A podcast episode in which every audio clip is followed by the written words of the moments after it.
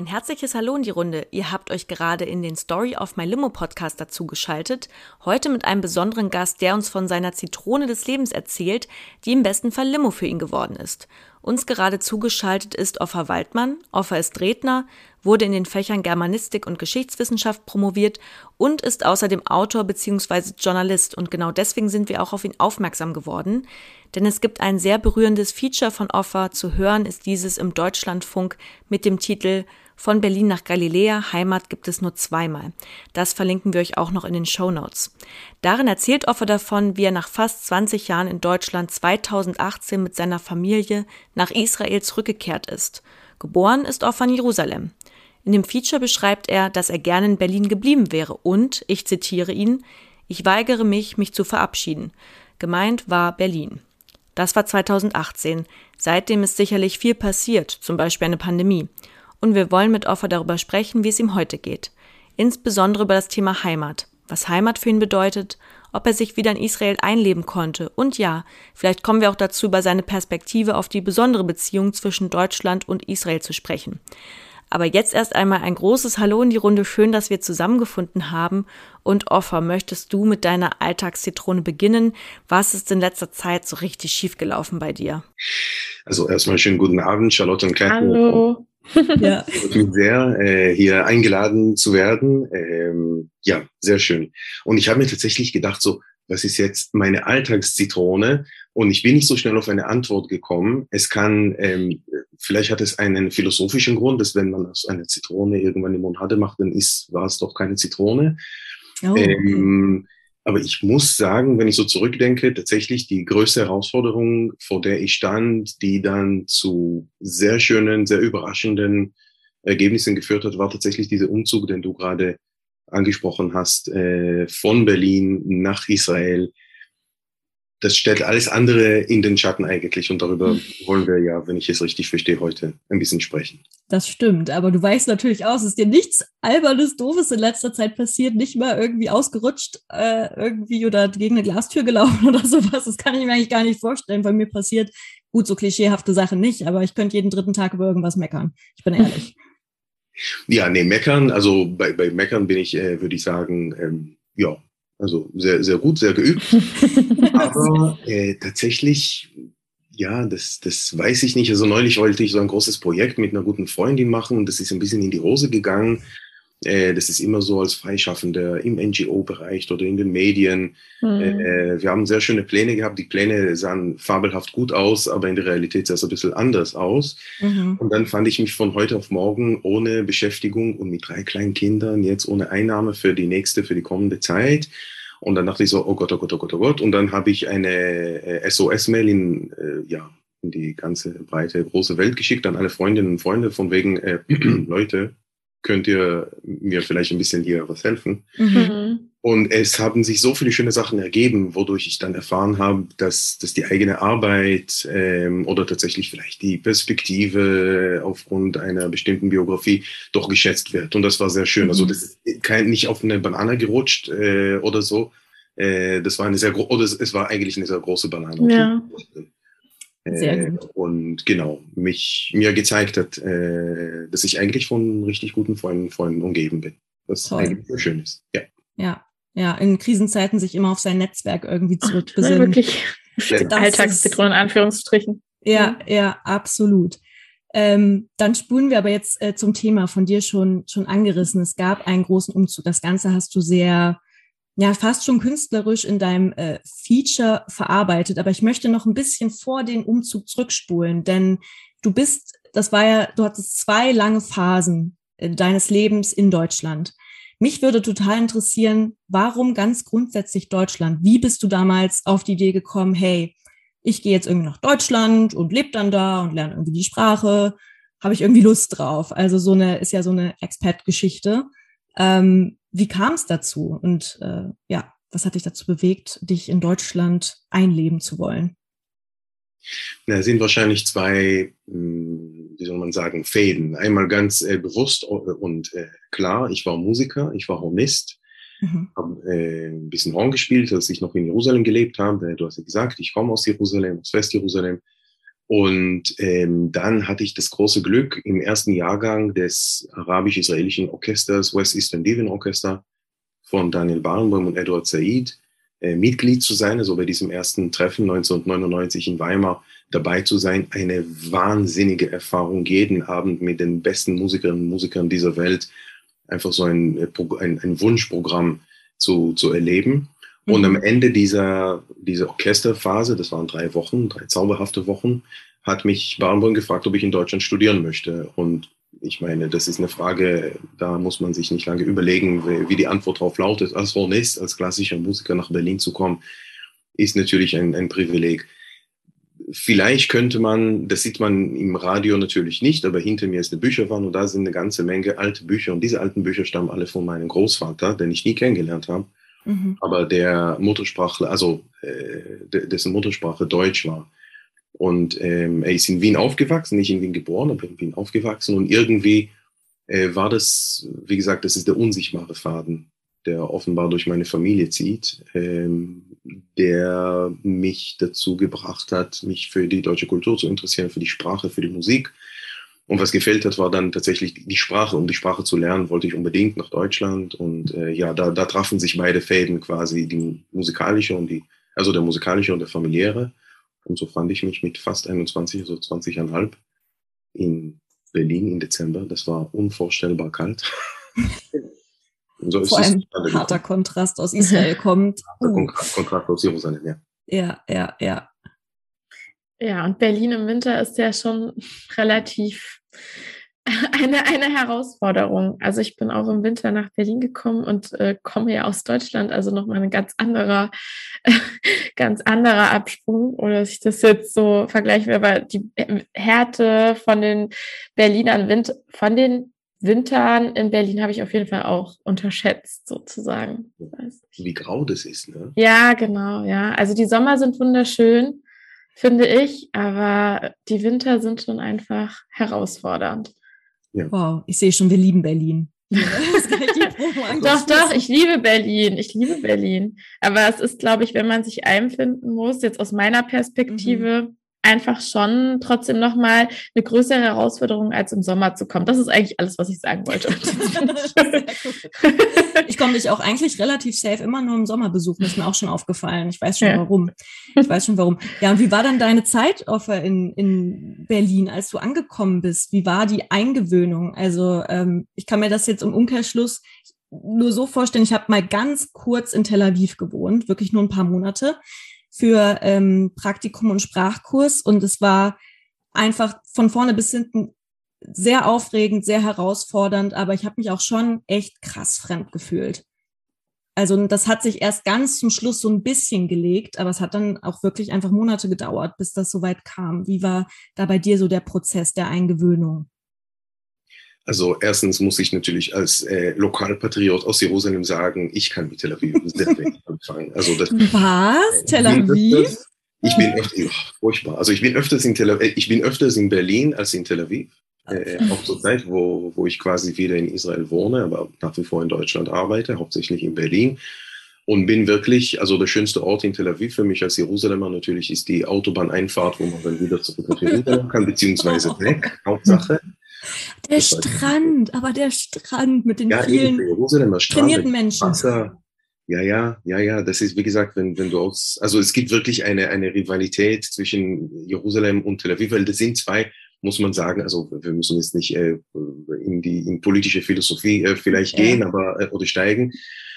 Aber das sind schon zwei Lebensentwürfe, also komplett, ja. also Lebensumstellungen oder Einstellungen, ähm, die Fremde kaum sein können also Jerusalem und Tel Aviv, die Bergstadt, die Gottesstadt, die vielfältigste Stadt, die ich kenne. Und dann Tel Aviv, die sehr nach Europa gerichtet ist, mit dem Gesicht nach, also Richtung Meer, Richtung Europa, weg mhm. vom Land, weg vom Nahen Osten, weg von den Schwierigkeiten des Nahen Ostens. Ähm, ich meine, natürlich hat es einen Zauber und wenn man in Jerusalem aufwächst, wo alles am Shabbat am Wochenende zu hat und dann mhm. geht man nach Tel Aviv und man denkt so, oh krass, ich kann Milch am Shabbat, also am Samstagmorgen kaufen. Das war so ein Aha-Moment. Ähm, aber wie gesagt, meine Milch kann ich auch Freitagmorgen kaufen, das ist kein Problem. Dafür muss, ich nicht nach Tel Aviv gehen. Man muss nicht, man muss nicht hin. Ich bin auch ehrlich, ich habe ein Praktikum in Jerusalem nicht bekommen und deswegen bin ich nach Tel Aviv, weil es da cool, geklappt ja. hatte. Das war auch sehr teuer da. Das hat mir wirklich die Schuhe ausgezogen. Es war krass. Ähm, so, aber du, du sie verkaufen kannst, meinst du, die Schuhe? So ungefähr, ja. ich habe mir angewöhnt, immer so zu kochen, dass es für mehrere Tage reicht, damit ich nicht so viele Lebensmittel kaufen muss. Es war eine entbehrliche Zeit, aber auch die sind in Ordnung. Aber wir wollen ja gar nicht über, über mich reden, wir wollen über dich reden. Und zwar, wie war es in Berlin? Wahrscheinlich die Lebensmittelpreise waren erstmal cool, oder? Lebensmittelpreise waren cool und jetzt äh, ich bin ein bisschen älter. Das war noch Deutschmark, also D-Mark-Zeiten. Und es war wirklich krass. Also es war wirklich erstaunlich, wie, wie günstig Deutschland war. Ist immer noch verglichen mit Israel. Äh, Nochmal, Tel Aviv wurde neulich als die teuerste Stadt der Welt gekürt. Aber auch Jerusalem oder der Ort, wo ich wohne, im Norden Israels, verglichen mit Berlin, ist schon sehr, sehr, sehr, sehr teuer. Aber damals zu D-Mark-Zeiten war es wirklich krass. Vor allem war es krass, dass ich als junger Hornist ähm, mit ganz wenig, also mit so kleinen Auftritten jeden Monat mein Lebensunterhalt bestreiten konnte. Das war, mhm. Das war sensationell. Ja, wie wir vorher gesagt haben, Thousand Shades of Grey, also ich habe nicht vorgestellt, dass irgendwie der Tag im Winter, ne, es ist dunkel, dann ist es ein bisschen weniger dunkel und dann ist es wieder dunkel. Und kalt ist es die ganze Zeit. Und äh, also die Licht, ähm, wie soll man sagen, also das Licht hat mir sehr gefehlt. Mhm. Einerseits, andererseits natürlich wird man dann kompensiert im, im Frühling oder im Sommer, dann ist es äh, sehr schön. Und ich finde auch, wenn, ja, wenn es so grau ist, wenn das Licht so weicher und so, so ähm, hm, schwächer ist, weil das Licht bei, also hier im Nahen Osten ist sehr stark, also die Sonne ist sehr ne, dominant. Ja, ja. Und das Licht in Berlin ist sehr schwach und dadurch bekommt man vielleicht eine größere Empfindsamkeit oder Empfindlichkeit für Zwischentöne, was nicht unbedingt schlecht ist. Mhm. Ja. Hm. Und dann hast du dort gelebt, mhm. gearbeitet als Künstler, als Musiker. Und äh, es war klar, es gibt ja auch erstmal nicht so schnell eine Rückkehr, sondern du hast dir da ein komplettes neues Lebenskonzept aufgebaut, wenn ich das richtig verstanden habe. Oder war schon der Gedanke an, das ist jetzt eine Phase, wo ich als Musiker hier gut Geld verdienen kann, aber dann geht es auf jeden Fall wieder zurück? Nein, nein, ich, ich wollte eigentlich nicht zurück. Ähm, ich habe mich auch sehr, also ich kann mich wirklich an das Gefühl erinnern, ich saß in der U2 vom äh, Nondorfplatz Richtung Savini-Platz, dort wo ich aufgestiegen bin, um in die Staatsoper zu gehen, wo ich meinen Unterricht hatte. Mhm. Ähm, und ich habe kaum ein Wort verstanden. Also ich habe ein paar Wochen äh, Goethe-Institut-Kurse belegt in, in, äh, bei einer Privatlehrerin vom Goethe-Institut.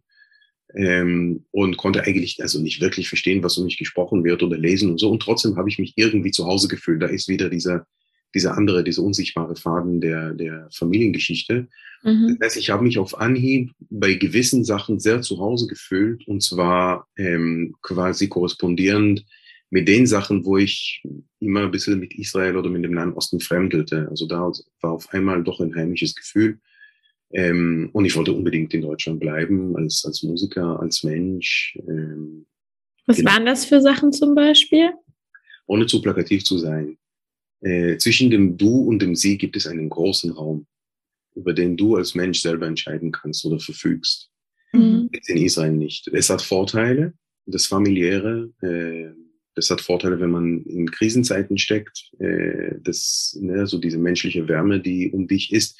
Und das hat jetzt, glaube ich, bei, also während Corona gesehen in Deutschland, diese doch irgendwie, diese Distanz, die der deutschen Gesellschaft äh, eingeprägt ist, äh, war für die Menschen sehr schwierig während Corona, wo man äh, noch zusätzlich diese Distanz einhalten musste.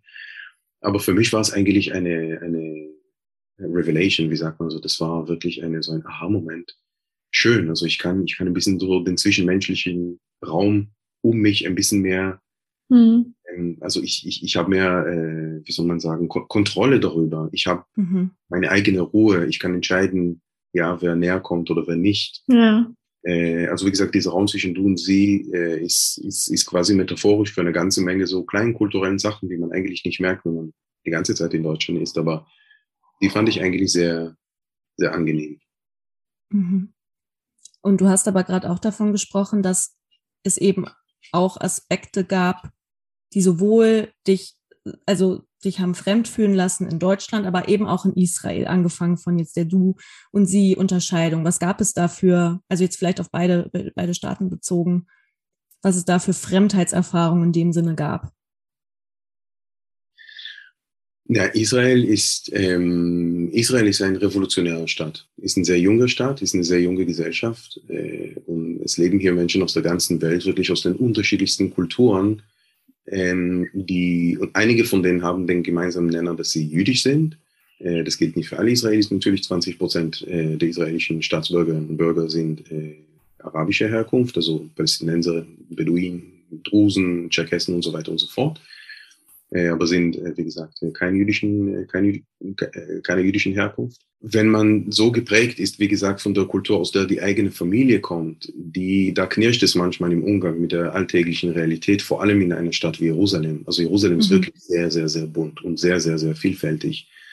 Und da geht es einem Kind, das mit sehr viel klassischer Musik und sehr viel klassischer Literatur aufgewachsen ist, mit einem sehr wohlwollenden Blick äh, Richtung äh, der mitteleuropäischen Kultur. Ich finde nicht, nicht unbedingt deutsch, aber schon also Mitteleuropa. Da kann es schon manchmal in der Jerusalemer Realität sehr hart zugehen.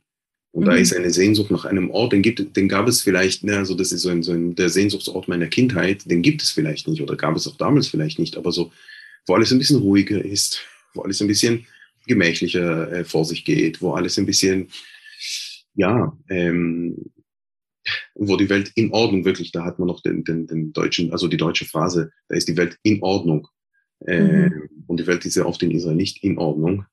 Ähm, andererseits muss man sagen, die Herausforderungen, vor denen man hier in Israel stellt, können einen auch, äh, das klingt nach äh, diesem Satz von Christoph Wolz über die DDR, das können, also diese Herausforderungen können einen auch kreativ werden lassen oder mhm. die machen mhm. das Leben spannender auch. Mhm in den verworrenen Gassen von, von Jerusalem. Ich war nur ein paar Mal da, aber äh, bin auch teilweise schweißgebadet wieder rausgekommen, weil man nie so genau wusste, was einen hinter der nächsten Ecke irgendwie erwartet und ich mich auch einfach verlaufen habe. Also ganz klassisch. Äh, wenn man vielleicht auch wo Neues ankommt. Hast du dich viel verlaufen in Berlin? Oder ging's? Ich verlaufe mich auch in Berlin noch, fällt mir gerade ein, aber ich bin auch einfach ja, ja. zu selten da. Also an einmal kann ich mich ganz gut erinnern. Das war, ähm, das war auch ein bisschen so diese, diese ich war ne, ein bisschen schon so ein israelischer Macho, frisch aus, frisch aus der Armee und bin mit dem Horn, noch mit meinem alten Horn, das war so eine Plastiktasche, furchtbar schwer. Ich, schlug auch immer mit meinem rechten Knie gegen diese Tasche. Und ich bin zu Fuß vom Savini-Platz, also vom, ich glaube vom Savini-Platz, wo bin ich? Ich bin irgendwo falsch ausgestiegen, neben Mendes und Bartholdi. Äh, Brücke. Partyfragen. In der Nähe vom Potsdamer, vom Potsdamer Platz. Äh, Mendes, Mendes und Bartholdi Park, Entschuldigung. Und dann dachte ich, okay, ich gehe einfach geradeaus und dann erreiche ich, erreiche ich irgendwann den Nordorfplatz. Und irgendwo bin ich falsch äh, abgebogen. Und ich wollte es nicht zugeben, bis ich zu, äh, bis ich zur Oberbaumbrücke gekommen. Also ich bin den ganzen Weg quasi von dort über ganz Kreuzberg bis zur Spree oh ich einsehen musste, okay, das ist, ähm, und dann bin ich mit der U1 ähm, etwas, wie gesagt, mit, mit verletzter Eitelkeit Da gab es ja noch kein. Hat man ja von Google Maps benutzt? Ich weiß es nicht. Jedenfalls mit Smartphone wahrscheinlich, oder? Es gab keine Smartphones. oh. Und auf alt. Ja. Alt. Die gute alte Karte wurde da in der U-Bahn auseinandergefaltet. Genau, ich weiß nicht, ob Fahrplan heute auch, aber genau, ich hatte einen Fahrplan. Nein, nein, ich wollte, ich habe gesagt, ich, ich, weiß, wo ich bin. Ganz klar. ich mal das. Und in Deutschland, was war, was war, mal abgesehen vom Verlaufen, was war, was war fremd? Ja, die Sprache. Ja, klar. Also die Sprache, das war am Anfang, äh, auch daran kann ich mich ganz lebendig erinnern, wie ich irgendwo, ich stand an einer Ampel und jemand hat mich angesprochen, ich habe ihn angeschaut und dachte so, die innere Stimme in meinem Kopf, ich werde diese Sprache niemals, aber wirklich niemals beherrschen. Geht nicht, ist viel zu, viel zu schwierig, mhm. äh, viel zu schwer. Gut, das war die Anfangszeit, aber die Sprache, das Essen ist äh, bedenklich, Entschuldigung, bedauerlich bedauerlich. Oh, oh, ist das ein fieses Adjektiv für unser Essen. Also unser ja, irgendwann, Essen. irgendwann, also jetzt, äh, ich hoffe, dass, äh, dass kein Rabbiner zuhört, also jetzt esse ich schon gerne mal ein Schweinhaxe, aber eigentlich ist es, also ist, ist bedauerlich. Das ist auch das Essen. Aber wie gesagt, das Essen in Berlin war oder ist ähm, ist jetzt nicht das Erste, was man, was man, was man von Berlin erzählt. Ja, du musst unbedingt, nee, musst du nicht. aber, äh, Gott sei Dank gibt es aber Dönerläden. Also ohne Dönerläden wäre ich wahrscheinlich verhungert. Aber heute ist Berlin ja eigentlich, was so ähm, die Varietäten in Sachen Essen angeht, einfach richtig gut aufgestellt. Man kann ja hier eigentlich alles aus aller Herren Länder auch wirklich gut essen, würde ich behaupten. Also ich, da ist man ja hier doch schon einiges an Luxus gewöhnt, wenn es da um eine kulinarische Reise geht. So. Ja, da bin ich, da bin ich ganz bei dir. Heutzutage ist es was anderes. Ähm, ja. Damals. In den früher. und ich meine, die israelische Küche, also was heißt die israelische Küche? Die israelische Küche ist so wie manch andere Sachen, manch andere Sache äh, von den Palästinensern abgeguckt beziehungsweise geklaut. Ähm, die ist einfach ne, mit, mit den frischen Sachen, die man hier im Nahen Osten hat, also mit dem mit frischem Gemüse, mit dem Olivenöl, also die israelische, Mhm. die östliche Küche ist, ist zu Recht sehr, würde ich sagen, hat einen sehr guten Ruf, ist auch gesund, äh, sehr frisch alles, so, ne, wächst alles vor Ort.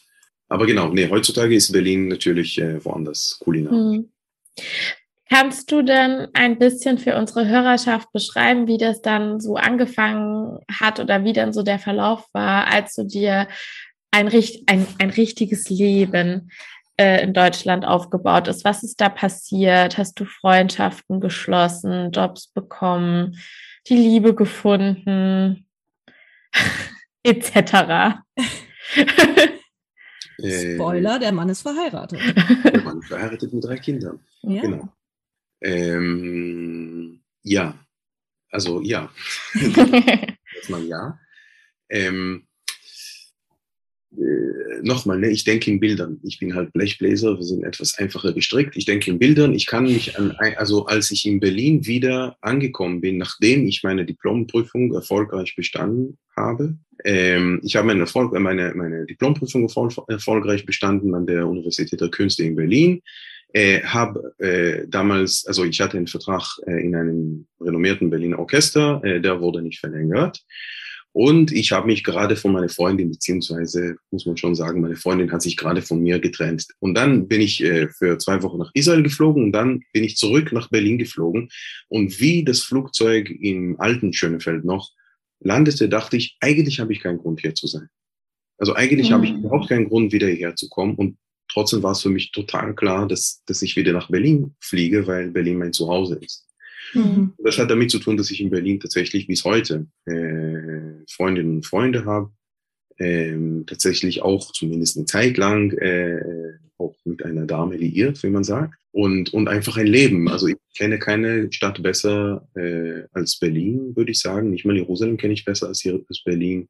Mhm. Äh, Ich fühle mich da wirklich zu Hause. Ich meine, ich bin auch gern woanders in Deutschland unterwegs, aber ich kann jetzt nicht sagen, dass ich Deutschland sehr gut kenne. Na gut, vielleicht besser als der äh, durchschnittliche Expert, der wirklich nur in Berlin bleibt. Da bin ich als Musiker schon ein bisschen umgekommen. Aber ähm, ja, also ich hatte ein ganzes Leben in Berlin. Ich, ich bin nicht nach Berlin gekommen, einfach zu studieren, ein bisschen spielen, Geld verdienen und, und weg, sondern ich bin dorthin gegangen, weil ich dort leben wollte. Mhm. Und äh, ja, ich glaube, das ist mir eine Zeit lang äh, gut gelungen, bis ich mich äh, in eine israelische Dame verliebt habe. Was will man machen? Ja. Und ihr seid deswegen dann zurückgekehrt nach Israel oder ähm, es gab ja sozusagen einen ersten Umzug zurück und dann wieder nach äh, Deutschland. Wie ist diese Phase passiert? Genau, also wir sind, äh, also ich bin, meine erste Zeit in Deutschland war äh, äh, währte zehn Jahre, 1999 bis 2009.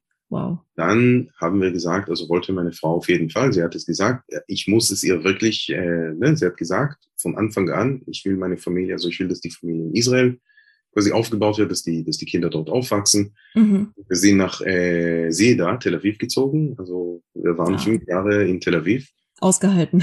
ausgehalten, ja, das, das können wir, das ist eine Zusatz, Zusatzsendung quasi, die, Traum die fünf traumatischen Jahre äh, in Tel Aviv war wirklich nicht einfach. Aber äh, genau, wir waren fünf Jahre da. Ich habe an der israelischen Oper gespielt und äh, als Gastmusiker ge gelegentlich bei den äh, Philharmoniker und habe parallel dazu angefangen zu studieren, und zwar German Studies in Jerusalem an der Hebräischen Universität. Meine Frau hat angefangen, für eine deutsch-israelische Investmentfirma zu arbeiten. Und dann kam irgendwann eigentlich von äh, ihr aus der Vorschlag, äh, beziehungsweise das Angebot durch ihren Chef, dass wir ein Relocation machen nach Berlin Und innerhalb von einer halben hm. Stunde stand ich mit gepackten Koffern vor der Tür natürlich. Leicht zu überreden, von Tel Aviv wegzuziehen. Ich, ich habe ich habe noch eine ganz kurze Frage. Ihr zwei hattet euch aber auch in Berlin kennengelernt, weil sie zu der Zeit auch in Berlin lebte? Oder wie, wie ist da die Verbindung zustande gekommen? Äh, nee, eigentlich äh, haben wir uns kennengelernt. Zu, der, zu jener Zeit äh, studierte meine Frau in den USA, in New York. Sie ah. Filmwissenschaft, also Dokumentarfilmregie und war zu Besuch in Israel. Und ich war wiederum auch zu Besuch in Israel äh, als Gast ähm, bei den Philharmonikern. Ich habe zwei okay. Programme, äh, Bruckner Achte Sinfonie und Don Carlos von Verdi Konzertant in Tel Aviv gespielt und da haben wir uns kennengelernt. Und, also sie ist dann quasi erst einmal für dich nach Berlin gekommen. Die ist für mich, also mhm. wir, wir hatten eine Fernbeziehung, eine Fernehe eigentlich sozusagen. Sie war in New York und hat zu Ende mhm. studiert und ich habe in Deutschland gearbeitet. Mhm. Okay. Und dann nach Israel und dann wieder nach Berlin und dann wieder okay. vor drei Jahren. Ja, eure okay. ersten Kinder waren ja dann auch schon da, oder? Als ihr dann das zweite Mal in dem Fall dann nach äh, Berlin zusammengezogen seid, als deine Frau das Angebot bekommen hatte. Ähm, genau, also die, unsere beiden Töchter sind in Tel Aviv geboren. Mhm. Äh, unser Sohn ist dann in äh, Berlin, in Neukölln geboren. Ein Neuköllner. Ich kenne mich gar nicht aus. Was ist der Charme an Neukölln? Neukölln ist, ist fabelhaft. Neukölln ist, äh, ist das pochende Herz von, äh, oder ist zum pochenden Herzen von Berlin, oder ist ein pochendes Herz. Berlin hat viele pochende Herzen. Entschuldigung, ich wollte eben so eine poetische Formulierung, aber also Neukölln ist, ist, ist auf jeden Fall ein sehr, sehr spannender Ort. Sehr durch ähm, ja, eine sehr bewegte Geschichte äh, geprägt. Die migrantische Gesellschaft dort, also die äh, aus Unterschied, aus, eigentlich aus, aus der ganzen Welt, ja, so eine große türkische Community, eine große palästinensische Community, äh, eine große Expat-Community, äh, im Süden Neuköllns wiederum, äh, was will man machen, äh, keine sehr kleine AfD, äh, ähm, äh, Community, kann man diese bezeichnen. Genau, so eine, eine AfD-unterstützende Gruppe, das ist ja, das ist ein bisschen schwierig in Neukölln. Aber eigentlich Neukölln ist ja genau dieses, äh, ich will nicht sagen Multikulti, Multikulti ist kein schöner Begriff. Aber Neukölln ist auf jeden Fall sehr, sehr spannend. Also man kann innerhalb von wenigen Straßen äh, um, um die halbe Welt reisen. Mhm. Ja. Ein bisschen wie Jerusalem. Ich erkenne zumindest eine, eine Linie. Auch in Jerusalem kam es mir vor, als ob ich da die ganze Zeit in unterschiedliche Leute reinlaufe. Vielleicht nochmal auf einer anderen Ebene, aber ähm, äh, sehr interessant, dass es dich dann doch immer wieder zu so bestimmten Punkten gezogen hat, wo es irgendwie eben nicht unbedingt homogen zugeht. Ja, Homogenität, äh, also Einheit ist, ist, ist furchtbar, langweilig. Wir waren bei deinen, wir waren bei deinen Kindern. Im Feature sagst du noch mh, hm, relativ am Anfang, als dann feststeht, dazu kommen wir dann auch gleich noch, ähm, als dann der Umzug 2018 feststand, dass ihr zurückgeht nach Israel. Da sagst du noch in einem Satz, ich habe mir für meine Kinder eigentlich eine Berliner Kindheit gewünscht. Jetzt haben sie ein bisschen Berliner Kindheit bekommen, aber auch israelische Kindheit. Was, was sind da die Unterschiede? Gibt es da Unterschiede zwischen den Kindheiten, wenn man sie im Plural fassen darf? Und sprechen deine Kinder noch Deutsch? Das würde mich auch sehr interessieren. Im, im Feature sind sie ganz lebhaft am, am Deutsch und Hebräisch reden. Ihr Deutsch ist schlechter geworden. Auf jeden Fall. Redest du mit ihnen Deutsch? Wie bitte? Entschuldigung, redest du mit ihnen Deutsch? Nein. Nein, Hebräisch. Ja, das äh, habe ich in irgendeinem Psychologie-Dingsbums gelesen. Man soll mit den Kindern die eigene äh, Muttersprache verwenden. Als wir in Deutschland waren, war es so 50-50. Fürs Feature natürlich habe ich mit denen Deutsch geredet. Mhm. Ähm, aber so im Alltag käme es mir, also wie gesagt, mein Deutsch ist, ist in Ordnung, aber es ist nicht mal, es ist nicht meine Muttersprache, ich spreche es nicht fehlerfrei. Und ich wollte, ich wollte nicht, dass, ähm, ja, nee, das, das, das hätte noch so eine zusätzliche Barriere. Und ich meine, die, die bekommen schon so oder so, so das ganze Päckchen von mir, von wegen Israel oder Deutschland und Fremdsein, heimisch sein und so. Ich wollte es jetzt nicht auch durch die Sprache verstärken. Äh, allerdings äh, denke ich tatsächlich darüber nach, äh, für sie Deutschunterricht zu organisieren in, äh, in Israel. Ähm, danach äh, wird gerade fleißig gesucht. Ja, was ist der Unterschied zwischen einer israelischen und einer deutschen Kindheit? Ähm, ne, einer Berliner Kindheit. Also Israel im Gegensatz äh, vielleicht tatsächlich zu Jerusalem, Israel ist schon sehr einheitlich. Ja, Tel Aviv ist Tel Aviv und Haifa ist Haifa. Man bleibt unter sich. Ne? Also Juden, unter, Juden bleiben unter sich, europäische Juden auch sehr oft. Mhm. äh, Rachijuden, ultraorthodoxe Drusen, christliche Araber, muslimische Araber. Also das ist schon, ähm, also es gibt schon manchmal ein Miteinander, vor allem in den, in den Großstädten, aber eigentlich ist, ist, äh, lebt man unter sich in Israel. Und eine Berliner Kindheit ist eine Kindheit, wo nochmal, wo man ähm, noch ein Gespür für diese, für das Feinsinnige bekommt, für die Thousand Shades of Grey, mhm. äh, wo der Himmel noch ein bisschen höher ist, habe ich immer äh, empfunden. Ich glaube, ich auch so, äh, ist nicht das erste Mal, dass ich das sage, also man irgendwo, ne, also der, der, man hatte mehr Platz, Mensch zu sein. Äh, und zwar so, wie man Mensch sein möchte. Also, weil man bekommt so viele, du bekommst so viele Versionen des Menschlichen oder ähm, Gestaltungen des Menschlichen vor den Augen geführt, dass du dann sagst, okay, ich kann genauso sein, wie ich sein möchte. Ich muss mich jetzt nirgends anpassen oder weniger. In Israel ist der Anpassungsdruck sehr groß. Ähm, nee, ist eine sehr, also Israel ist eine nationalistischere Gesellschaft, ist eine Gesellschaft, die sich äh, seit Jahrzehnten im Krieg oder im Konflikt befindet äh, wartet ab, was der Krieg mit äh, der deutschen Gesellschaft macht. Ja, also dieser, dieser Druck, der ist, der ist äh, nicht zu unterschätzen. Mhm. Oder ist in Israel sehr spürbar und in Deutschland nicht. Und das wollte ich für sie ein bisschen, also dass sie eben durch Neukölln gehen und denken, wir können Punk sein, wir können Öko sein, wir können, äh, was weiß ich, wir können uns anziehen, wie wir wollen, wir können essen, was wir wollen, wir können sprechen, wie wir wollen. Wir können mhm. machen, was wir wollen. Und das ist alles in Ordnung, solange wir keinem anderen äh, Menschen Schaden zufügen, ist das in Ordnung. Und in Israel ist es schwieriger. Hm. Wenn du das jetzt so beschreibst, frage ich mich unweigerlich, was oder warum möchte deine Frau sehr gerne ähm, eure Kinder oder mit ihrer Familie, mit euch äh, in Israel leben? Der Politiker in mir würde sagen, das musst du meine Frau fragen. Hol sie dazu. Nein. Aber ähm, genau, die ist, äh, das ist ja lieb von ihr, weil nicht nur, dass ich heute Nacht fliege, die ist jetzt auch ähm, ist mit den Kindern. Meine Frau lebte wesentlich länger in Israel als ich. Ich glaube, es mhm. macht etwas mit einem, wenn man mit 20 schon das Land verlässt. Und zwar so radikal verlässt, also wirklich ganz weit weg. Sie wuchs auch sehr israelisch auf, mit wenigen, worum ich sie übrigens auch, ich weiß nicht, ob beneide, aber das, das wäre auf jeden Fall wie soll man sagen, also sie wuchs mit weniger Reibungen zwischen sich und der israelischen Gesellschaft auf. Mhm. Und deswegen fühlt sie sich in Israel sehr heimisch, sie fühlt sich mit Israel sehr verbunden, nicht im politischen Sinne, also die ist mhm. da genauso kritisch wie ich, mhm. äh, aber im familiären Sinne. Also die ist hier wirklich zu Hause. Mhm. Äh, die ist auf Hebräisch zu Hause, die ist hier zu Hause, sie vermisst ihre Familie, sie vermisst ihre Freundinnen und Freunde ähm, die war hier sehr stark verankert. Also ihr Studium in den USA, da war es für sie klar, die ist zwei Jahre in New York, vielleicht drei, und dann ist sie wieder zu, also dann zieht sie nach Israel. Ja.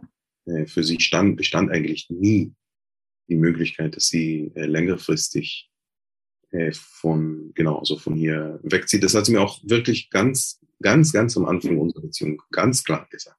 ja, da kann ich mich nicht beklagen. Ja, ganz klar gesagt, aber trotzdem merkt man im Feature, dein Hadern. Also das Gefühl von, ich habe mich jetzt drauf eingelassen, aber ich will eigentlich nicht zurück. So, meine ehrlich, also wenn ich die Wahl hätte, sie fragt dich, glaube ich, auch an einer Stelle, oder es ist zumindest eine, ein Dialog zwischen euch beiden, äh, wo sie für dich quasi antwortet, wenn du die Wahl hättest, würdest du in Deutschland bleiben, in Berlin. Äh, wie habt ihr diesen Konflikt ausarbeiten können? wo er dann doch die Entscheidung irgendwann fiel, nee, es geht zurück. Wir sehen ja jetzt schon, sie war eindeutig sehr transparent von Beginn an. Das gibt natürlich am Anfang direkt ein paar Punkte auf ihrer Seite. ja. Ich muss sagen, ich schaffe es nicht, dieses Feature zu hören. Ich kann es nicht, ich kann es nicht hören. Es ist so, äh, ich muss auch sagen, schon ein bisschen so, hm, diese ständige Selbstbeschäftigung, die ist, die ist auch schon ein bisschen, also ich ist für mich unangenehm, dieses Feature zu hören, muss ich sagen. Ich habe es auch seitdem nie wieder gehört. Wahnsinn. Äh, ich weiß, dass viele Menschen es gehört haben. Es gehört auch zu einem der Sendungen, die ich gemacht habe, die am meisten wiederholt wurden. Mhm. Und was mich einerseits ehrt, andererseits, also wie gesagt, es, es war auch das schwierigste Jahr in meinem Leben äh, mit mhm. Abstand. Deswegen äh, zu euren Fragen, äh, zu euren Frage mit den Zitronen. Also da, das war eine eine ganze Zitronenplantage eigentlich dieses Jahr, mhm. wo ich äh, erstmal auch muss ich sagen, am Anfang, ja, also am Anfang stimmte dieser Satz auf jeden Fall. Wenn ich die Wahl gehabt hätte, dann wäre ich in Deutschland geblieben, menschlich, beruflich. Also da habe ich wirklich auf ähm, viele sehr schöne berufliche Möglichkeiten verzichten müssen. Aber es kommt ähm, der Moment im Leben eines Menschen, wo man sagt, okay, entweder sehe ich mich als Opfer einer Situation oder ich sehe mich als, wie soll ich sagen, oder ich akzeptiere, dass die Umstände mich zu einer, in eine bestimmte Situation geführt haben, aber ich bin trotzdem Herr der Lage. Mhm. Nicht im mhm. Sinne von äh, Mann, Macho, Messi, sondern Herr der Lage. Ich bin ein, ein souveräner, autonomer Mensch. Und äh, ich wusste, wenn ich jetzt, ähm, wenn ich jetzt sage, oh Gott, was wurde mit mir gemacht? Ich wurde hierher verschleppt und ich will es gar nicht und ich sitze zu Hause und, und äh, singe leise unter dem Kissen Marlene Dietrich äh, die ganze Nacht und äh, knabbere heimlich an, an, was weiß ich, äh, ist noch äh, Ja, genau. Die definitiv zu den besseren Sachen gehören, die die deutsche Küche anzubieten hat. Das, das, dann, dann werde ich es irgendwann äh, auch den Kindern vorwerfen. Das will ich nicht. Also ich will schon, ich habe gesagt, okay, ich habe diese Entscheidung mitgetragen, nach Israel zu gehen. Und in dem Moment, wo ich das äh, verstanden habe, äh, ging es auch langsam bergauf. Äh, und ich würde jetzt sagen, also jetzt ist es eigentlich sehr schön, äh, wie es ist. Ich arbeite nach wie vor in Deutschland. Mhm. Mein berufliches, mein soziales Leben ist nach wie vor hauptsächlich in Berlin, viel mehr als hier. Mhm. Ähm, aber es funktioniert irgendwie. Und jetzt habe ich auch ein bisschen den Abstand, wenn ich hier in Israel bin, zu schreiben, zu lesen, reflektieren, ein bisschen weg von dem Alltag, von der Alltaghektik der, des äh, politischen Diskurses in Deutschland. Es hat auch seine Vorteile. Es hat sich auf jeden Fall also zum, zum, zum Besseren gewendet. Ist ja jetzt auch schon wieder seit vier Jahren seid ihr jetzt ungefähr zurück. Naja, nicht ganz. Wow, du hast recht. Ja. Doch, vier Jahre. Schon eine gewisse. Wie geht's dem Kastanienbaum? Um, um oh. die anderen mit, mit abzunehmen. Das war ein schönes Bild in dem Feature. Also du hast es nicht mehr gehört, äh, Katja und ich haben es gehört, ähm, auch, auch mehrfach. Dazu die Geschichte, als ich es das erste Mal gehört habe, saß ich gerade im Bus von meinem, ich habe damals Praxissemester gemacht und musste immer sehr umständlich äh, zu meiner Wohnung zurückfahren mit dem Bus, immer so fast eine Stunde. Ähm, und da hat das Feature genau draufgepasst auf diese Zeit. Und ich war so versunken, dass ich einfach so zwei, drei Stationen zu weit gefahren bin, so weil ich so zugehört habe und äh, versucht habe, das zu ordnen. Es war auch noch dann zu dem Zeitpunkt selber noch gar nicht so lange her, dass ich nicht, äh, dass ich äh, auch in Israel war und äh, habe da irgendwie versucht mitzufühlen, natürlich auf, aus einer anderen Perspektive. Dann war es irgendwann so, oh verdammt, ah, wo bin ich denn hier schnell ausgestiegen? Und das war leider so hier in, äh, in der Nähe von Ravensburg, so ein totales Kaff, wo ich da gewohnt habe. Und dann fährt da auch alle Stunde nur irgendwie ein Bus zurück. Also, aber es hatte sich gelohnt. Ich hatte dann dein, dein Feature entdeckt, deswegen interessant, dass du es dir nicht mehr anhören konntest. Aber egal, äh, da gab es auf jeden Fall das Bild von der Esskastanie, die du versucht hast anzupflanzen bei, bei euch im Garten? Was ist aus der geworden? Blüht die noch oder ist die, ist die eingegangen unter der israelischen Sonne? Sie hat es nicht einfach. Ja, okay. Sie hat es nicht einfach. Wir sind auch von dem Haus weggezogen und ich habe mir, ich äh, wollte das jetzt im, äh, wir sind ein paar Mal umgezogen seitdem eigentlich. Mhm. Und äh, jetzt, wo wir unsere Bleibe haben, äh, wahrscheinlich für, für längere Zeit, werde ich sie im Herbst, also man muss, wenn man einen Baum umpflanzt, sollte man eigentlich nicht machen, aber wenn man schon, wenn man einen Baum umpflanzt, dann sollte man das im Herbst machen, wenn die Blätter abfallen. Die Kastanie, die lebt noch, äh, tatsächlich, die ist äh, anderthalb Meter groß ungefähr. Hm. Das ist unglaublich. Also die hat schon, die ist im Garten, sie bekommt viel Wasser, sie hat sicherlich ständig Kopfweh, kann sie einfach nicht sagen, aber hm. äh, es ist alles falsch. Es ist zu heiß, der Boden ist zu äh, basisch, äh, nicht genug Wasser irgendwie, das ist auch für, für, die, für die Insekten der Umgebung, ist wahrscheinlich auch wie die Exotikabteilung beim KDW, also die, die fressen auch alle Nagen an. Oh. Also wie gesagt, die hat es nicht einfach im Leben, aber die gibt's noch, die lebt noch. Ja. ja. Wir drücken die Daumen zum Umtopfen. Wir drücken der Kastanie die Daumen. Ja, sie, also, aber das ist, das ist einfach zu schön, ne? da kommt, also das ist, das ist der, der eine Teil, den ich wirklich sehr mag bei dem Feature schon, muss man sagen, dieses äh, Zitat von Hermann Hesse, ne? Also das Gefühl des, des Gastes, der geblieben ist, also des Fremdes. Mhm Fremden, der, der geblieben ist und trotzdem es irgendwie geschafft hat zu überleben. Wie war denn, du hast das vorhin schon mal angeschnitten, das Thema, das, das erste Jahr zurück in Israel. Ähm, was hat es für dich so herausfordernd gemacht? Kannst du das beschreiben? Ja, wie gesagt, das erste Jahr, das habe ich schon gesagt, das war sehr schwierig. Und das Herausfordernde, klar, ich meine, ziehst von Berlin erstmal aufs Land äh, und bist die ganze Zeit damit beschäftigt, äh, so Listen zu führen. Was hätte ich? Was wäre ich? Was könnte ich? Äh, ja, was wäre jetzt? Äh, und ich meine, man, man ist ja, man, man ist nicht aus der Welt. Also man ist in Facebook und man hat Freunde und man sieht, was alles passiert. Und man bekommt weiterhin die Einladungen oder die Anfragen oder die Angebote und nee, Entschuldigung, ich bin gerade in Galiläa und muss meine, meine Kastanie gießen. Ähm, das war nicht einfach. Mhm. Äh, also wie gesagt, die ganze Zeit dieses Abgleichen mit einem Leben, was äh, virtuell parallel hätte stattfinden können. Mhm. Das war, das war vielleicht nicht so einfach. Also hattest du Heimweh? No, that's a tricky question. Ja, deswegen habe ich sie gefragt. Ja, weißt du, ich bin überall zu Hause. Das ist auch jedes Mal, wenn ich äh, irgendwelche Bekannte im, im, im Flieger treffe und ich fliege einmal im Monat ungefähr. Mhm. Und man trifft sich dann, also ich bin schon per Du mit, äh, mit den EasyJet-Typen. äh, man trifft sich dann, genau. Und dann, und fliegst du zurück nach Hause und egal wo ich hinfliege, sage ich ja klar. Ich fliege immer nach Hause. Mhm. Äh, das heißt Heimweh.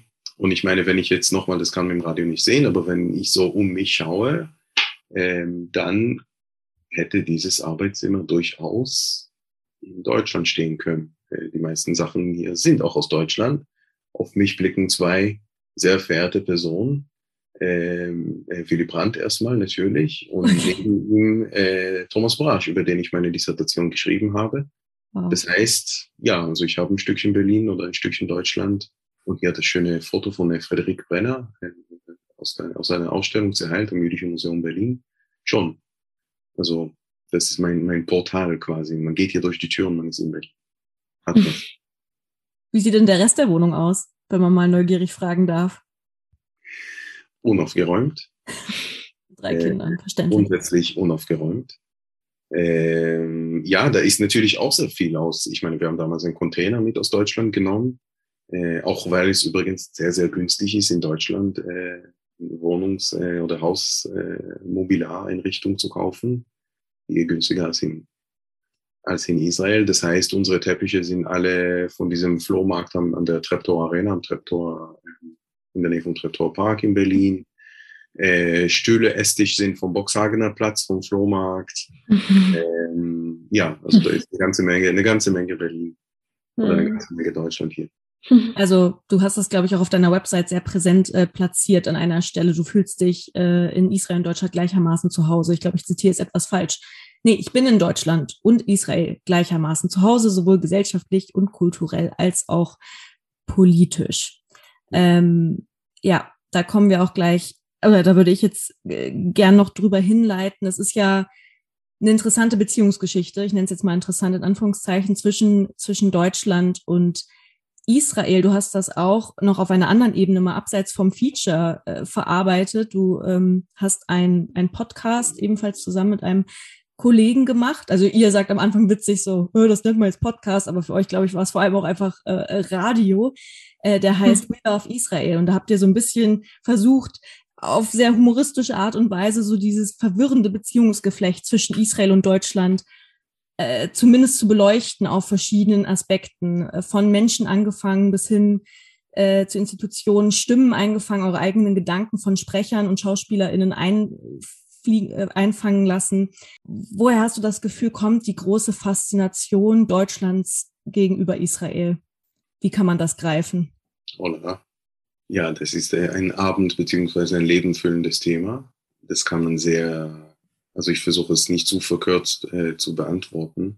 Die Faszination ist weniger für Israel, sondern die beruht, also die, die entstand eher eine Selbstbeschäftigung. Und das ist eine deutsche Selbstbeschäftigung, die ohne Israel äh, nicht stattfinden kann. Israel ist als, äh, als der jüdische Staat. Mhm. Äh, das heißt, für, für also auch äh, Will of Israel, beide Staffeln, da geht es nicht um Israel, da geht es um Deutschland. Mhm. Äh, da geht es um Deutschland, es geht um Deutsche, äh, es geht um die deutsche, um den deutschen Blick auf Israel als Spiegel, als Projektionsfläche, als ähm, ein Stein, an dem man seine Krallen äh, watzt, wetzt, abwetzt, irgend sowas. Mhm. Ja. Ähm, äh, oder, oder Zähne schärft. Ähm, also Israel quasi als, als Projektionsgegenstand.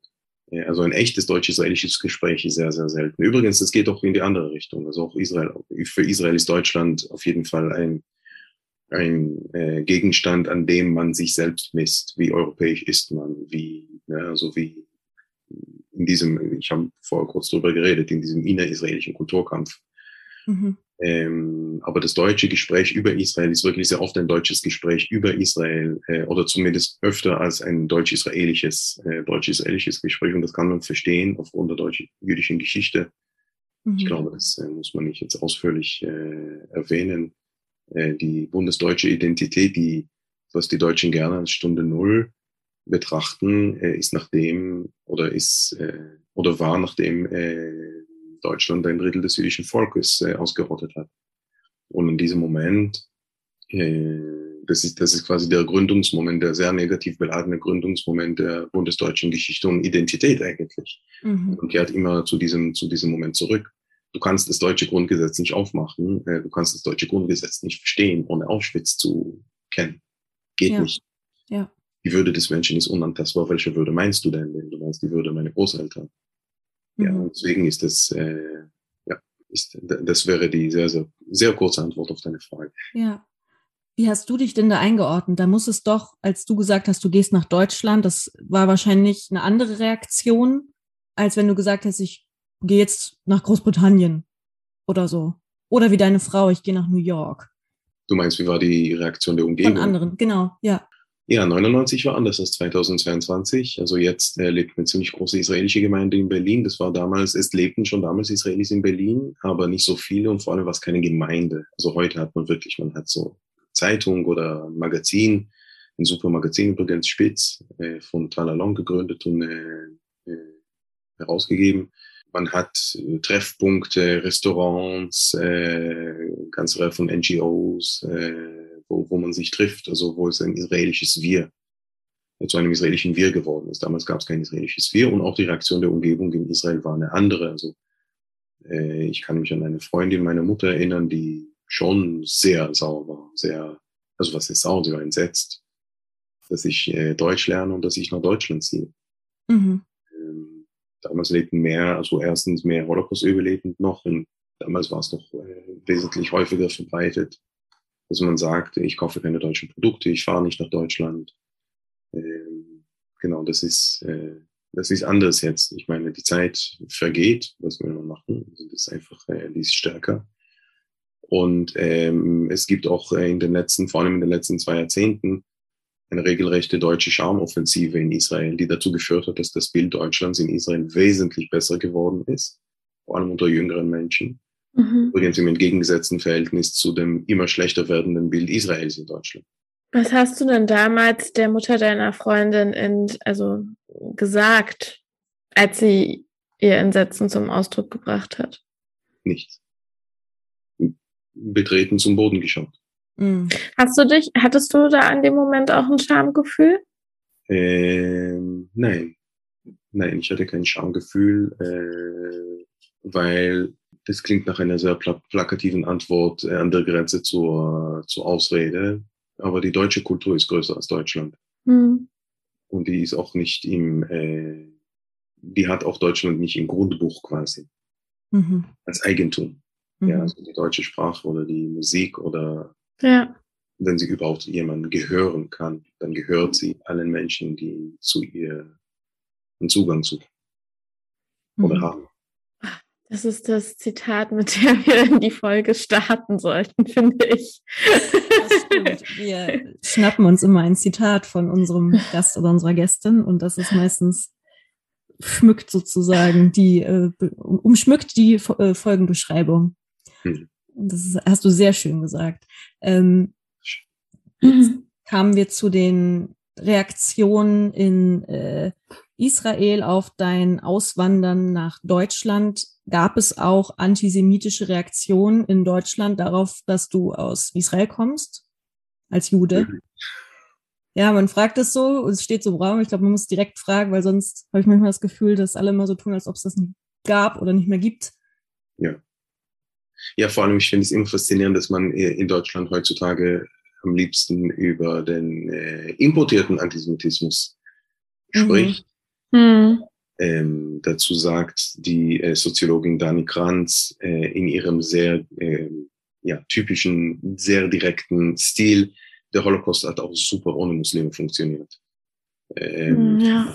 importierten Antisemitismus redet, äh, denn es, äh, denn es gibt, also ich will es nicht äh, streiten, aber äh, Antisemitismus gab es in Deutschland äh, immer. Der musste, der musste, äh, es gibt äh, einen, einen deutschen Bio-Antisemitismus, der muss nicht importiert werden. Äh, quasi lokal aus deinem Bundesland, in deinem Fachmarkt.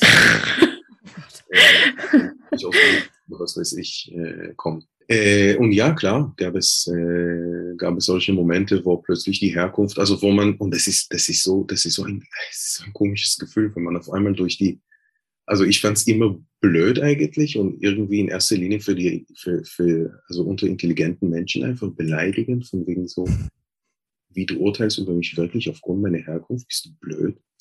Mhm. Ähm, und einfach so wirklich, als ob jemand aus einem Geschichtsbuch gesprungen ist. So, echt, du bist echt ein Antisemit? Darf ich dich mal anfassen? Gibt's euch eigentlich noch? Du glaubst im Ernst, ich habe Geld, weil ich Jude bin? Ich meine, wo lebst du denn im 19. Jahrhundert? Krass. Mhm. Aber die gibt's die gibt's, auf die trifft man immer wieder. Und das ist immer, immer super überraschend. Ne? Also man sitzt am Abendessentisch bei der Familie der Freundin und da kommt irgend so der, ne, ein Freund oder ein, und so von wegen, äh, ja, aber die mit der, mit ihr supermächtigen Lobby in den USA und sie durch die Banken von Wall Street hatten sie sowieso alle in der, so, oh, Moment, wie bitte? Wenn das alles so stimmt, dann wieso habe ich, Entschuldigung, nicht meine Stelle bei den Berliner Philharmonikern schon längst? Wenn wir alle bei dem, was weiß ich, halten. Ne? Mhm. Ähm, aber ja, doch, immer wieder. Und man reagiert auch nicht immer so amüsiert, wie ich jetzt mit. Ja, ja. Wie reagierst ja. du denn da? Was macht man in so einem Moment? Oder was hast du in solchen Momenten gemacht? Ähm, das äh, auf die Reaktion der Umgebung geachtet. Mhm. Weil darauf kommt es an. Äh, nicht nur beim Antisemitismus. Also Antisemitismus ist wirklich vielleicht ein bisschen spezieller ähm, aufgrund der, der deutsch-jüdischen Geschichte, aber an sich ist immer, wenn, wenn, wenn äh, ein rassistischer Vorfall vor den eigenen Augen äh, oder wenn man das selber erlebt oder man sieht, dann ist immer die Frage, wie reagierst du oder wie reagiert die Umgebung? Mhm. Äh, wird eingeschritten, wird nicht eingeschritten, wird äh, verlegen gelacht, wird äh, zustimmend genickt, wird öffentlichkeitswirksam äh, äh, das, also das eigene Entsetzen zum Ausdruck gebracht, aber eher um das Entsetzen zum Ausdruck zu bringen und weniger um die oder den Betroffenen äh, tatsächlich zu unterstützen. Also wie gesagt, also die erste, die erste Frage. Und bei, bei fast allen Momenten gab es immer die oder den, die entweder eingeschritten sind oder zumindest äh, ihren Unmut über äh, diese Vorfälle zum, zum Vorschein brachten. Okay. Zivilcourage. Mhm. Äh, kein deutsches Wort, ja. kein deutsches Wort, aber Stichwort an der Stelle. Mhm. Ähm, und trotzdem hattest du zumindest anscheinend ein Netzwerk, was dich auch trotz solcher Vorfälle immer wieder an deine äh, ja Stück weit auch Verbundenheit äh, in Berlin-Neukölln äh, gehalten hat, auch wenn solche Dinge mh, hm, passiert sind. Erstens, ich bin kein Opfer. Hm. Ja, äh, äh, grundsätzlich niemals. Äh, zweitens, ähm, ich will diesen Antisemiten aus einem sehr berühmten Berlin-Orchester sehen, dass er mich mal in Neukölln besucht. Da schauen wir mal, mhm. ob er es mhm. dann zurück in die U8 schafft oder nicht. Ja, also ähm, da brauche ich keine. Also natürlich hat es immer geholfen äh, oder es hilft immer, dass man, dass man weiß, im eigenen Familie, äh, Freundeskreis äh, oder äh, unter den eigenen Kollegen und Kollegen sind die meisten Menschen äh, in Ordnung. Äh, aber das ist auch, ähm, ich muss auch sagen, ich habe auch das Selbstverständnis genug, um zu sagen, wirklich, du bist echt ein, also wirklich, das erste, ich, ich dachte, das ist das, als ich zum ersten Mal, äh, ich war Praktikant in einem Orchester und äh, ein Kollege, äh, es gab einen Streit zwischen dem Generalmusikdirektor dieses Orchesters und Daniel Barenboim, der ja bekanntlich ein Jude ist.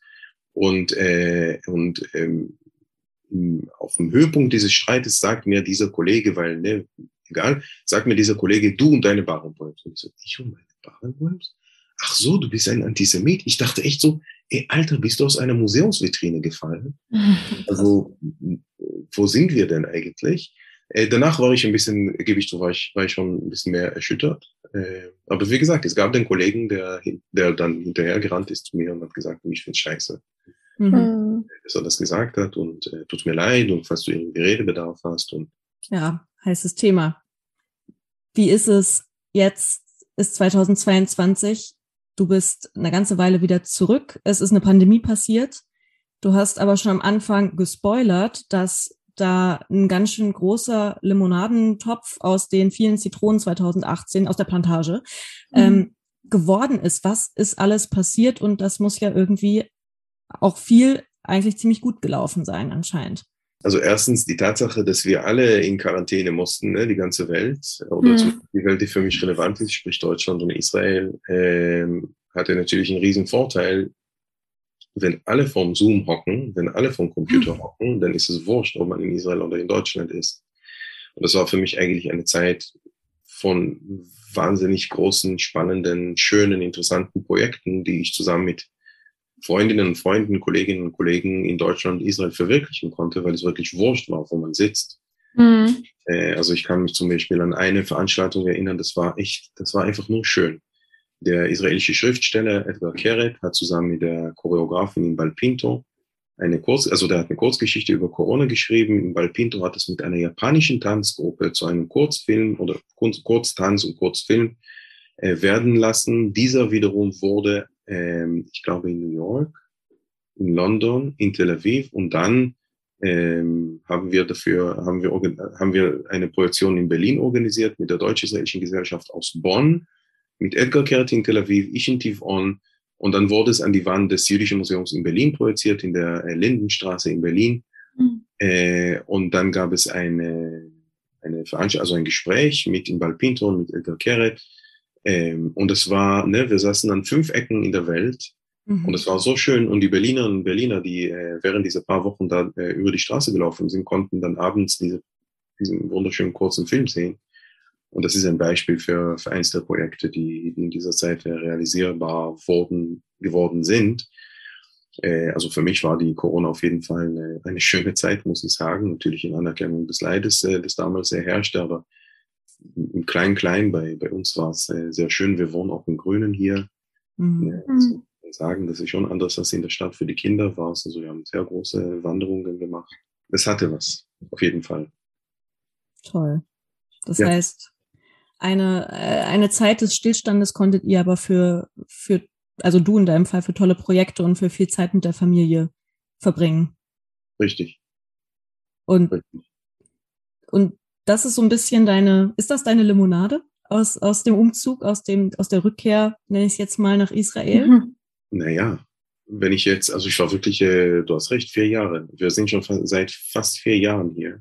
Und äh, es gab wirklich den Moment, es gab den Moment, es war im äh, Winter 2018, 19, wo ich gesagt habe, okay, entweder ähm, verliere ich meinen Verstand, ne? also ich, äh, entweder werde ich verrückt, mhm. oder ähm, ich reiß mich zusammen und, und nehme auch meine Verantwortung als Familienvater wahr, aber auch mir gegenüber war, ja, als, als ähm, denkender, handel, handlungsfähiger auch, äh, ne, äh, Mensch, Subjekt.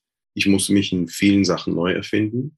Mhm. Zum Beispiel gerade vor unserem Gespräch äh, war ich in einem Vortrag. Ich halte so äh, Populärvorträge über unterschiedliche Themen aus Deutschland, DDR, Angela Merkel, Berlin, äh, und das mache ich hier überall in Israel. Mhm. Das ist total cool. Also ich habe gerade einen Vortrag gehalten über Berlin. Da habe ich ja über die, ähm, über die Berlin-Blockade erzählt, Ende der 40er und über die Luftbrücke, ne? die mhm. Rosinenbomber. Man kennt die ja. Und da steht ein alter Herr im Publikum auf und sagt, ich war, ich wurde mit so einem Rosinenbomber aus dem jüdischen DP-Lager in der Nähe von Tempelhof nach Hamburg und von dort nach Palästina. Ja, also das ist, das sind, das sind unglaubliche Momente. Ja. Ähm, das ist eine Sache. Und da gibt es noch eine ganze Reihe, ne? also schöne Projekte, die ich jetzt, wo ich sehr dankbar bin, die ich im Jüdischen Museum Berlin verwirklichen kann. Ähm, sehr schöne Projekte, die ich in unterschiedlichen Sendern, hauptsächlich Deutschland von Kultur, verwirklichen kann. Äh, auch andere Organisationen, mit denen ich arbeiten darf.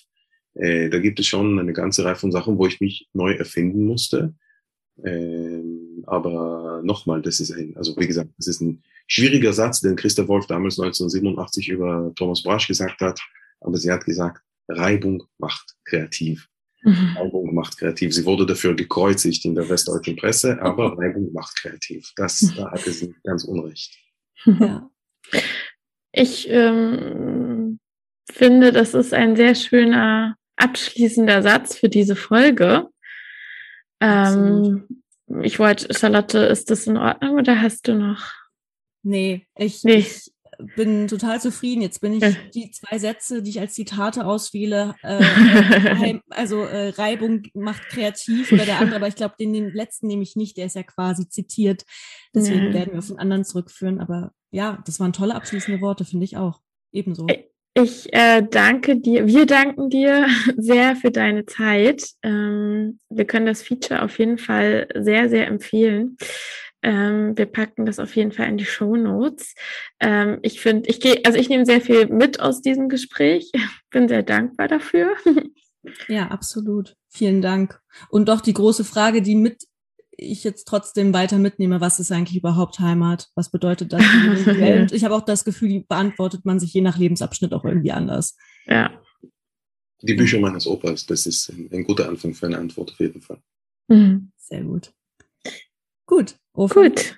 Wir sagen Adieu. Dank. Ja, also, ist, vielen Dank für das schöne Gespräch. Es hat mich, äh, hat mich sehr gefreut und sehr geehrt, dass, ich, äh, dass ihr mich gefragt habt. Wie gesagt, ich kann das Feature nicht wirklich hören, aber äh, ja, wäre vielleicht äh, interessant. Irgendwann, irgendwann mache ich das. Aber ja, vielen herzlichen Dank für die Einladung. Ja, vielen sehr Dank. gerne. Bis dann. Und tschüss an euch da draußen.